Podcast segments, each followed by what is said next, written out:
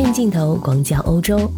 在最近的一段时间里，欧洲的各大新闻头条经常能看到环保主义者们的身影，因为他们最近十分的活跃，在欧洲各处经常举行各种示威活动。普通的示威活动也就算了，他们还经常做出一些令普通民众们无法理解的行为，比如说，有的在英国国家美术馆向梵高的画作《向日葵》泼番茄汤。有的在伦敦杜莎夫人蜡像馆中向查尔斯三世的蜡像糊上巧克力蛋糕，有的在意大利罗马的郊外大规模拉横幅静坐示威，搞得半个城市交通瘫痪；有的呢在德国汽车博物馆里将自己粘在了地上，还抱怨博物馆内不提供暖气。这些举动啊，我是真的看不懂，但是我大受震撼。最近环保主义者似乎是找到了流量密码，那就是向世界名画发动袭击。就在十月二十三号，又一幅世界名画被泼上了土豆泥，那就是价值一点一亿美元的莫奈的画作《干草堆》系列中的一幅。环保主义者向名画下手，这不是第一则新闻，估计也不会是最后一件。那么，这些环保主义者怎么就跟世界名画杠上呢？他们到底想借助这些行为表达什么思想？而欧洲的普通民众们对他们的这些举动有什么反应呢？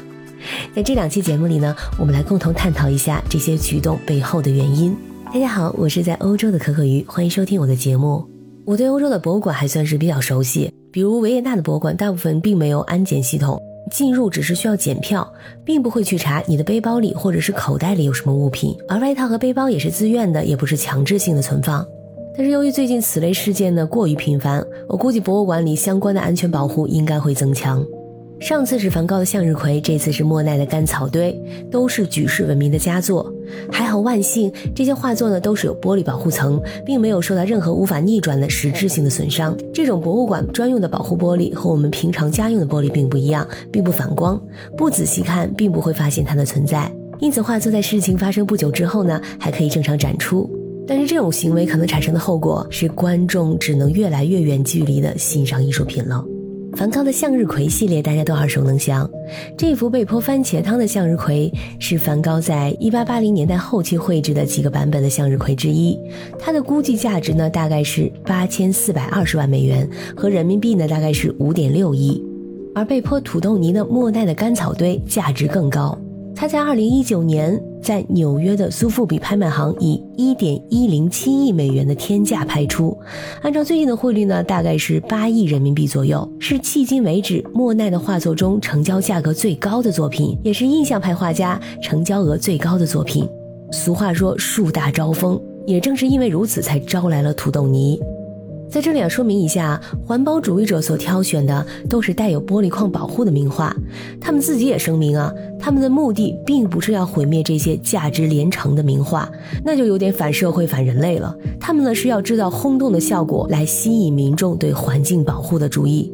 在十月二十三号，两名德国环保组织最后一代的成员向干草堆浇上土豆泥之后呢，还把手粘在了墙上。为什么他们都会把手粘在墙上呢？因为这样的话不会太快被安保人员带走。最后一代这个组织表示，他已经决定呢，让莫奈成为舞台，让公众成为观众，希望借此引发公众对气候变化的关注。这次行动的目的呢，就是呼吁德国政府采取严格的措施保护气候，停止使用一切的化石燃料。波茨坦的市长对此进行了严厉的批评，对于名画的污损已经不再是政治上的意见表达，而是文化上的野蛮行径。但确实也有支持者。有一位德国政客在社交媒体上写道：“看到这样的抗议行为呢，莫奈和梵高也会高兴的。毕竟他们所描绘的这个世界的美丽需要被拯救。”梵高的向日葵的遭遇也十分的类似，发生在不久之前的十月十四号，有两位女性的环保组织成员呢，来到了英国国家美术馆进行抗议活动。